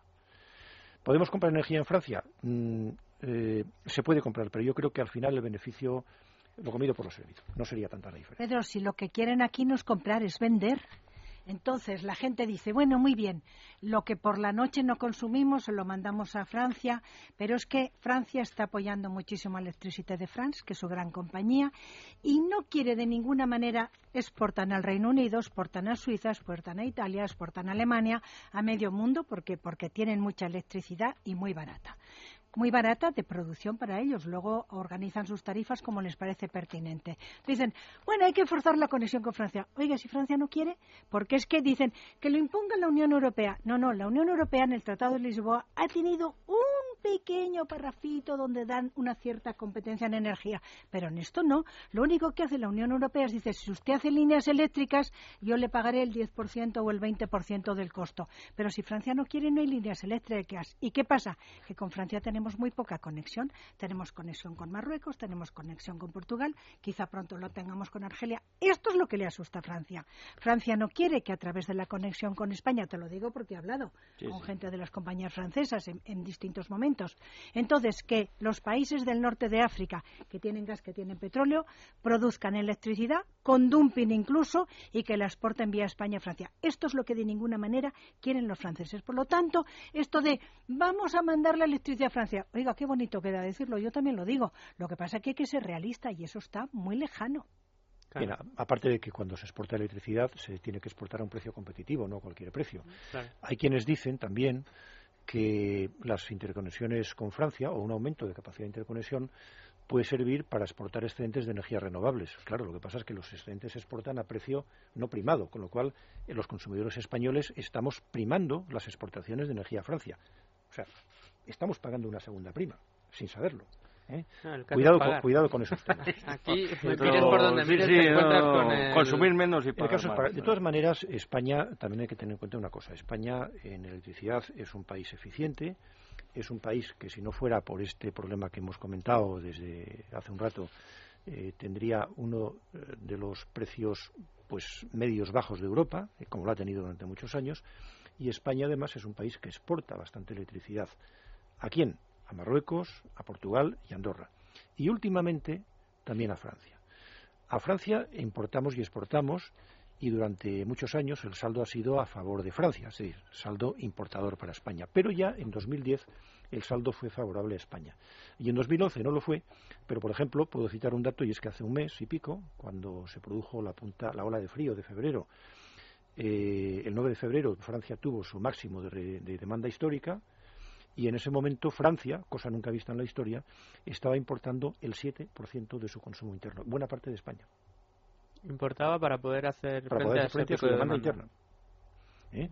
O sea que ahí hay una oportunidad, pero no pensemos que las interconexiones son la panacea de nada, no lo son, en absoluto. Claro, porque otro de los datos que se, que se maneja cuando uno se acerca a la problemática del sistema o del modelo energético español, eh, yo he leído en muchos sitios que eh, España tiene una dependencia energética del exterior del 80% en lo que se refiere a importación de, sobre todo, hidrocarburos. Sí. ¿Esto tiene solución? ¿No? ¿Cómo afecta al, al, modelo, al modelo energético? Primero, es cierto que tiene una dependencia del 80%. Sí, sí, sí. Tenemos una dependencia que en los últimos años. Y carbón. Sí, gas, petróleo y carbón. Eh, el, el, gas es 99% importado, el petróleo otro tanto. El carbón es importado en dos tercios, porque hay carbón nacional, pero evidentemente la calidad que tiene y los precios internacionales aconsejan comprar carbón internacional tanto para la industria como para generación eléctrica y eh, lo único que tenemos como recursos autóctonos pues son el agua, el sol y el viento. Y esa es la realidad de España y la nuclear, donde tenemos más control sobre los combustibles que en las otras energías. Tenemos eh, una dependencia que en los últimos años se ha atenuado un poquito porque la penetración de energías renovables ha reducido la necesidad de combustibles fósiles para generar energía eléctrica. Solo por eso. Seguimos siendo igual de dependientes. Pero si miramos la dependencia la evolución de la dependencia en, una, en un plazo largo, o sea, no en los últimos dos años, sino en los últimos, por ejemplo, 50 años, 40 años, nos damos cuenta de que la dependencia en valor absoluto, en unidades físicas, en toneladas de, petróleo o en toneladas equivalentes de petróleo para sumar el gas, se ha multiplicado por 16. Es decir, importamos más combustibles fósiles 16 veces más que hace 50 años. Eso es un dato que nos da idea de la dependencia que tenemos. Y que además nos da la pista de que eso debería ser una línea esencial de la política energética. Por eso yo no puedo menos que aplaudir la decisión de este ministro, Soria, cuando ha decidido autorizar las exploraciones, las prospecciones en Canarias.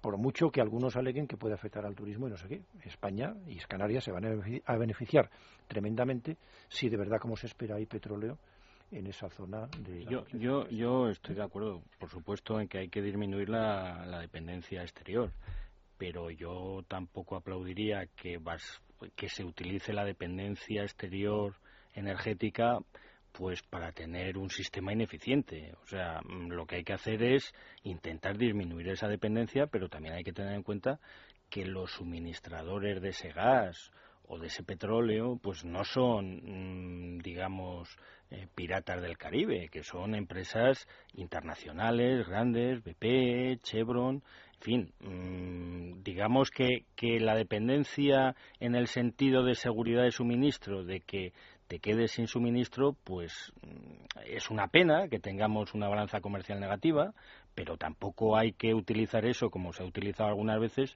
como eh, una excusa pues para tener un sistema ineficiente. Yo creo que independientemente de eso hay que tener un sistema transparente y eficiente. Completamente de acuerdo. Mira, yo creo que España tiene una virtud, eh, reconociendo la dependencia, España tiene una virtud y es que ha sabido diversificar los orígenes de suministros, tanto de petróleo como de gas, mucho más que otros países. Nosotros no dependemos en un 40 o un 70% del gas de Rusia, como algunos países del este de Europa, por ejemplo. Pero yo creo que el tema de la independencia, yo, para simplificarlo también, porque el tiempo pues no permite mucho más, yo lo resumiría en tres cosas. La dependencia es, primero, es un hecho, Segundo, la, dependencia, la independencia energética en realidad se convierte en lo contrario, en la gestión de la dependencia, la gestión inteligente de la dependencia, que es esto, la diversificación, el control de los precios, etcétera. Y tercero, el control de los riesgos. Porque el único riesgo que, significativo que tiene hoy el suministro de gas y de petróleo es la cartelización, de hecho, del petróleo desde el año de los años 70 y la cartelización naciente del gas, que es un riesgo a futuro, con lo que eso lleva consigo, sobre todo si hay pues eh, temas políticos o geopolíticos por medio, ¿no? Pero ese es el tema de la independencia. No es que no es que seamos no es que tengamos que utilizar eso para hacer un sistema ineficiente, al contrario. Creo que a España a España le ha ayudado porque tenemos una red logística, unas redes logísticas de gas y de petróleo que son de lo mejor que hay por ahí. Sí, por ejemplo. Las regasificadoras. De todas maneras, el sistema es eficiente, muy eficiente, porque está muy diversificado, porque no tenemos gran dependencia de nada. Me, refería a eficiente económicamente. En los próximos 15 años lo que vamos a tener es gas, gas, gas. el mundo está lleno de gas. Ya veremos si en 15 años los chinos y los indios lo agotan por sus demandas. No, no, hay mucho. Hay yo creo que hay mucho más de lo que... de hay mucho shale gas, pero el shale gas sale también muy costoso, ¿no? Pero hay gas. Eh, perdona, ¿qué es el shale gas? Es un gas que está metido en la roca, en los esquistos bituminosos. Rompes la roca, lo cual es un deterioro ambiental enorme, y sacas el gas que está metido en la roca bituminosa, en los esquistos. El gas ha hecho que Estados Unidos, que era un importador neto de gas, el mayor importador del mundo de gas natural, ahora se convierta en un exportador de gas natural. es lo que quieren hacer en Vitoria. Ese proyecto. Pero hay mucho por el mundo, lo que pasa que eso sí que es extraordinariamente costoso. Todo va a depender de lo que consuman China e India. Y entonces, eh, estas prospecciones que ha levantado la polémica y que son portada de periódicos día sí día también en, Canarias, eh, creo que, si no recuerdo mal, todo parte de un informe que hablaba de posibilidades elevadas de encontrar o de tener éxito en una prospección de petróleo en las costas de Canarias. Eh, si realmente se encuentra un yacimiento de petróleo en, estas costas, eh, podría disminuir notablemente nuestra dependencia. Este 80% lo digo para poder equilibrar. El 10 se ha estimado en un 10% la reducción de importación de petróleo. Yo creo que los argumentos del gobierno canario son tan débiles. Ya, pero el Partido Socialista los ha apoyado ya, María Bueno, porque ¿de qué se trata que me opongo? Sea lo que sea, ¿no? Para eso están en la oposición. Pero, pero quiero decir que realmente los argumentos del gobierno canario no tienen tienen ningún sentido, son muy débiles, ellos sabrán por qué los hacen, pero bueno, con un 30% de paro que tiene Canarias, la posibilidad de que aquello se anime un poco, se genere empleo, se genere riqueza, no tiene sentido. Teniendo en cuenta que si no lo explotamos nosotros, lo explotarán otros, pues francamente... tampoco hay que verlo como una panacea que a raíz de eso va a bajar la factura, vamos a pagar menos en la gasolinera, porque el precio es internacional. Eso sí, eso sí. eso ya es muy eso Sí, eso sí, ¿eh? y, y tendremos una balanza comercial más saneada. Pero vamos, no, que nadie piense que por tener ahí el petróleo al final los traerán unas eh, empresas que lo venderán a precio de mercado, o sea que eso será igual. Sí, pero algo se quedará en las Por supuesto, pero mm, yo creo que como estamos viendo, la dependencia energética en ese sentido global que estamos comentando es tan alta en el caso de España, que cualquier ayuda, aunque sea marginal, es buena. Porque además tiene efectos sobre el empleo. La producción nacional tiene efectos sobre el empleo. Y uno de los problemas de, España, que lo habéis citado, es la, reindustrialización pendiente. Y sobre todo, nuestro problema es confianza, más que crisis económica, lo que tenemos es una crisis de confianza. Nadie entendería que no se hiciera, diría, pero estos a qué juegan. En segundo lugar, el, al mismo tiempo de problema tenemos el empleo. Bueno, si tú creas allí 20.000 empleos, bendito sea, como si crear 5.000, hay que ir a poquitos, como dicen en América, en Iberoamérica, de a poco, ¿eh? Vamos a de a poco, poco a poco. A, Trinidad y Tobago, que vive, que vive de su gas y del petróleo. Pero fijaros que hay un dato también para entender esto, uno de los, uno de los beneficios de esto, que por supuesto si se hace eh, labores de exploración y luego de producción hay que hacerlo con todas las garantías ambientales, eso por supuesto, vamos, pero eso yo creo que hoy día eh, no, no es una cuestión eh, crítica. eh, el déficit comercial de España del año pasado, que se redujo bastante por la reducción de importaciones y el aumento de exportaciones, tiene, si se compara con el déficit energético, es muy interesante. El déficit energético fue prácticamente equivalente al 80% del déficit comercial español. Es decir, que cualquier reducción del déficit energético tiene un impacto en el déficit comercial español muy, muy grande. Claro, además, si, tenemos, las exportaciones han bajado el 11%, ese déficit comercial este año pasado. ¿eh? Es lo que decía, si, si en la balanza comercial las exportaciones industriales están teniendo un peso importante, lo suficiente como para, reducir ese, ese déficit de comercial que tenemos, si se descendiera el, el déficit energético, eh, podríamos equilibrar un poco más la, balanza. Ayudaría, Yo también quería decir, José Ignacio, tú comentabas antes grandes plantas o pequeñas plantas. Mira, la rentabilidad de la generación eléctrica está en el número de horas, porque la gente confunde potencia con energía. El número de horas que es energía, que esa potencia opera. Y entonces, ¿por qué rentable la nuclear? Porque trabaja 8.000 horas. ¿Por qué pueden ser rentables los ciclos combinados? Porque trabajan 5.000 o 6.000 horas si hubiera mercado. ¿Por qué el carbón? Por la misma razón.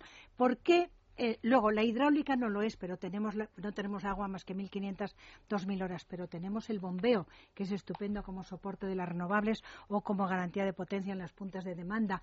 Pero luego, realmente, ¿qué les pasa a las demás? Que no te dan más que 1.500 horas y encima en horas que no hay consumo, excepto la fotovoltaica ¿eh? o la termosolar.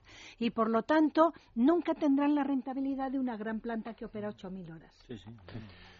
Me gustaría volver a un tema que quedó antes en el tintero y no te cómo has contestado, Luis Fernando. Hablabas de la intensidad energética, de cuánto se consume, qué energía se consume en España por unidad de Producto Interior Bruto, porque sobre eso también hay publicaciones muy disparatadas. Yo, con los datos de Eurostat, que son yo creo que los, de los fiables que se publican por ahí. Al menos de los que se tienen en cuenta en las instancias donde se tienen que tener. Te puedo dar un dato publicado que, que es de los últimos años, antes de la crisis, porque ahora se ha reducido incluso. La intensidad energética primaria, la intensidad primaria es la de las energías que compramos ¿eh? antes de transformarlas en electricidad o en gasolinas o en lo que sea, primaria. Eh, España está bastante por debajo de la media europea, muy por debajo de Francia, muy por debajo de Alemania, muy por debajo del Reino Unido. Pero en intensidad energética final, que es la energía como nos llega a nuestras casas o la compramos en la gasolinera, España es el segundo o tercero de menor intensidad de Europa. O sea, no es verdad que tengamos una intensidad tan alta. Hombre, alguien puede hablar, porque maneje cifras de hace 10 años, cuando algunos sectores intensivos en energía, por ejemplo el sector de los materiales de construcción, el azulejo, etcétera, era mucho más consumidor que ahora porque había más, producción. Eso ha ayudado a, disminuir la intensidad primaria. Pero hoy la intensidad primaria española está por debajo de la media europea, claramente. Bueno, hay que tener en cuenta que los ciclos combinados tienen rendimientos 58-60%. Entonces, que antes que Marga simplemente era un 38%. Menos el COGAS, ¿no? Menos el COGAS, sí. Menos el COGAS. Esa, la conozco bien de cerca, precisamente. Que también está dentro de, la, de los, de los costes regulados. Eso es una de las que, no será nunca, pero algo habremos aprendido. Sí, no, yo creo que sí, que algo habremos aprendido con el COGAS. Eh, os quería pedir, y nos queda muy poquito tiempo ya de programa, eh, hablaba yo al principio de dar esos eh, apuntes, esos... Bueno, yo creo que ya hemos dado bastantes ideas a lo largo del programa para que tome apuntes José Manuel Soria. Me propongo enviarle al Ministerio de Industria este programa, eh, aunque sea en un pendrive, que se ocupa poco y además es muy eficiente. Em, el otro día esbozaba Soria eh, cuáles serían eh, las líneas básicas en las que va a, a soportar lo que es la reforma que tiene en mente para el sistema energético. ¿Por dónde creéis que debería ir? ¿Cuáles son los aspectos más importantes, los primeros que debería atacar Soria? Nos haces gracia de una cosa yo personalmente no quiero opinar, porque ellos tienen mucha más información que nosotros, con muchos expertos. Por mi parte, sería una osadía hacer recomendaciones. Ya ha dicho bastantes tonterías la Comisión Nacional de Energía, pues oye, dejémoslo allí, los demás no sé. Yo lo que sí diría, paren absolutamente toda la nueva potencia. Esa es la primera. Y después explicar a los consumidores que esto hay que pagarlo y que cuanto antes mejor. Y a comer carne picada. La cosa es así de fácil. Yo sí, yo sí creo que se pueden dar pistas sin entrar en detalle. O sea, pistas, pero no recetas. Yo también me resisto a dar recetas porque pues creo que, pistas. creo que hay, que hay mucho voluntario para dar recetas ¿eh? y no me voy a sumar a la lista, pero alguna pista sí. Yo creo que España tiene, en el sector energético, tiene tres problemas importantes y esos son los que yo creo que habría que atacar en, en el plan de medidas políticas que se adopten. El primero es un problema de percepción de seguridad o inseguridad jurídica, como le queramos llamar. Por lo tanto, todo lo que se haga para mejorar y asegurar la, seguridad y la estabilidad jurídica es importante. Cualquier medida que se tome debe ir en esa dirección. Y pongo ejemplos de cosas que se han hecho bien. En los últimos meses se han hecho en España, entre las otras reformas que se han hecho, se ha hecho una reforma laboral y otra, el decreto ley que establece esta primera moratoria a las instalaciones renovables que no están registradas todavía. Las dos se han hecho respetando exquisitamente los derechos consolidados. Esa es la buena dirección. Cualquier cosa que se haga debe ir por ahí. Esa es la primera pista. Segunda pista. Eh, hay que parar el crecimiento de la nueva potencia en un momento en que no hace falta, durante varios años. Y eso, eso a toda costa. Tercera pista. Yo he dado una opinión que puede ser tan discutible como otras sobre algún componente del mix energético a largo plazo.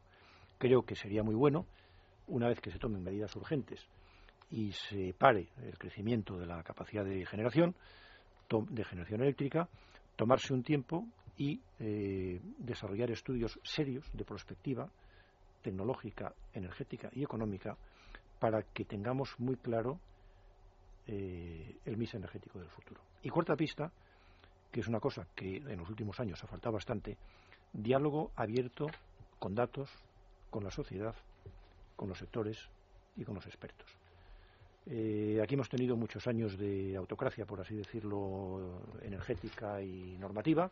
Yo creo que hay mucha gente que sabe ¿eh? y hay que escucharla. Don José Ignacio. Yo estoy de acuerdo con lo que ha dicho Pedro. Yo creo que hay una asignatura pendiente fundamental que es el tema legal. Eh, hay que aclarar toda la legislación, todo el marasmo de legislación que hay ahora mismo. Y, la manera la manera que se legisla también porque hay eh, disposiciones transitorias de un real decreto de tarifas que mm, eh, afecta técnicamente a los peajes en fin es, es un marasmo horrible yo creo que eso es una de las asignaturas pendientes que hay que arreglar eh, de manera rápida. Más que nada para para dar claridad y transparencia jurídica a todo el sistema. En segundo lugar, pues también eh, creo que, que, hay los compromisos que se, han, que se han hecho, hay que mantenerlos, porque eso creo que es incluso más importante que lo que se pueda hacer de, de, modificación del déficit o de pagar el déficit. O sea, España lo primero que tiene que ser es un país serio y tiene que mantener sus compromisos. Incluso si los que han tomado esos compromisos pues lo han tomado de una manera alocada y sin pensar. Y en tercer lugar, que ya lo he esbozado antes, yo creo que hay que volver, para el tema del déficit tarifario, lo que hay que volver es a, a, repensar cuáles son los costes regulados que merecen ser incorporados en la tarifa y cuáles son los costes que tienen que ser regulados por el sistema. Yo he apuntado, pues, eh, pues hay que volver a cogerlos todos y, en fin, yo tampoco quiero ser muy, muy populista, ¿no? Pero es difícil, es difícil desde fuera eh, hacer aceptar a la gente mm, que tiene que subir la luz y hay voces que se alzan de una manera más o menos con razón mm, por los costes regulados y después tener que las grandes empresas de distribución pues están teniendo mm, pues del orden de mil, mil doscientos millones de euros de beneficio. Eso es difícilmente explicable y por lo menos hay que explicarlo porque la que gente ver bien sus finanzas sí, sí, ¿eh? sí, estoy de acuerdo, pero pero eso es un hecho. El hecho es que eh, Iberdrola Distribución, Unión Fenosa Distribución, tienen entre 600 y 1.000 millones de euros de beneficio. Eso yo no digo que esté mal, pero hay que explicarle a la gente por qué hay beneficio y por qué a ellos se les, se les sube el recibo de la luz. Yo lo único que digo es que hay que hacer por lo menos un esfuerzo de explicarle a la gente esto, que si no, no lo va a entender. Y repensar cuáles son los costes que hay que, hay que mantener. María Teresa, eh, tanto Pedro como José Ignacio hablaban de mantener esos compromisos que hay adquiridos hasta ahora, pero yo creo recordar que antes tú en esto no estabas eh, demasiado de acuerdo. Bueno, yo es que creo que realmente sí hasta cierto punto, pero la preasignación me parece un dislate. Y de la preasignación, ¿qué gasto han hecho el proyecto? Yo les pagaría el proyecto y no las expectativas de beneficio de un fondo de inversión de Escocia o de Estados Unidos. Oiga, los expertos del fondo de inversión hagan el favor de estudiar bien las cosas. Los expertos de las empresas que estudien bien las cosas. ¿Por qué tenemos que pagar todo el costo de, de las potencias preasignadas? Es un disparate. Entonces, eso también, seguridad jurídica, desde luego, pero dentro de un orden, no como si fuéramos absolutamente tontos. No. Se pueden hacer muchas cosas con seguridad jurídica. Con seguridad jurídica, seguridad jurídica no quiere decir respetar eh, hasta el extremo todo lo que hay porque ha habido muchos cambios. El sector eléctrico, si es algo, es la historia de muchos cambios negociados. O sea, se pueden negociar cosas. Lo que no se puede es imponer por las buenas cosas que al día siguiente van a ser recurridas en los tribunales, como ya ha sucedido en repetidas ocasiones. Yo creo que el sector tiene una experiencia larguísima de negociar el protocolo del 83, el protocolo del 96, que fueron vuelcos, verdaderos vuelcos en la historia del sector, y donde hubo tomas y dacas y quitas. ¿Eh? O sea, es que ha habido quitas, es que pensamos una claro, como si fuera algo insólito. ha habido pero para todo el sector, régimen especial, régimen renovable, para todos. sí, sí, y por eso las quitas pueden ser posibles. Y es, aquí cada uno tiene sus armas. Uno tiene una, una deuda, un déficit que tiene que cobrar y otro tiene un boletín que puede fastidiarle mucho. no lo de, las quitas, lo de las quitas no me gusta nada, pero absolutamente nada. ¿Por qué? Negociar. qué, regla... ¿Qué negociar? Pero negociar, si el gobierno anterior ha cometido unos errores de caballo, a esos del gobierno que los metan en una celda. Pero, pero ¿por qué a los que han actuado, han financiado, han trabajado, los renovables, las cogeneraciones que han trabajado bien, que han hecho estupendos proyectos, tienen que pagar el pato? ¿Por qué? Que eh, paguen el pato. ¿Y por qué lo tiene que pagar el consumidor? Pues porque, porque mira, porque ha votado ese gobierno, porque no ha dicho esta boca es mía y por lo tanto tiene que apechugar con eso. eso es muy duro, eso es muy como con los aeropuertos que no funcionan. No nos tenemos que tragar el aeropuerto de Ciudad Real y el de Castellón, no nos tenemos que tragar 20.000 disparates. No estamos viendo desde hace 20 años que la tarifa del agua solo cobre el 55% del costo, no del agua. El agua es gratis, nos la manda el buen Dios. Lo que es la gestión del agua, las tuberías para traerla, la depuración, la potabilización, el saneamiento. Bueno, ¿qué sucede? Pues que no estamos haciendo las cosas que tenemos que hacer. ¿Qué tenemos? Pues sanciones de la mm, Unión Europea. Es posible que tengamos desde hace 20.000 desde hace 20 años 500.000 pozos sin registrar, los que teníamos hace 20 años. Es posible que no depuremos bien, es posible que no tratemos los lodos, es posible que no hagamos terciarios en agua. Bueno, en fin, lo siento muchísimo. Pues, otro día agua. Eh, otro día agua. Eh, con gusto empleaba otra hora más en hablar de este asunto. Les tengo que agradecer muchísimo que hayan estado conmigo esta noche.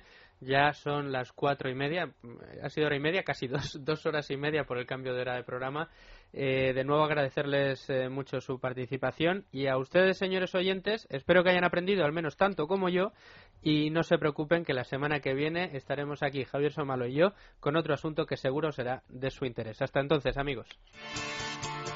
Debates en libertad con Javier Somalo. Es Radio.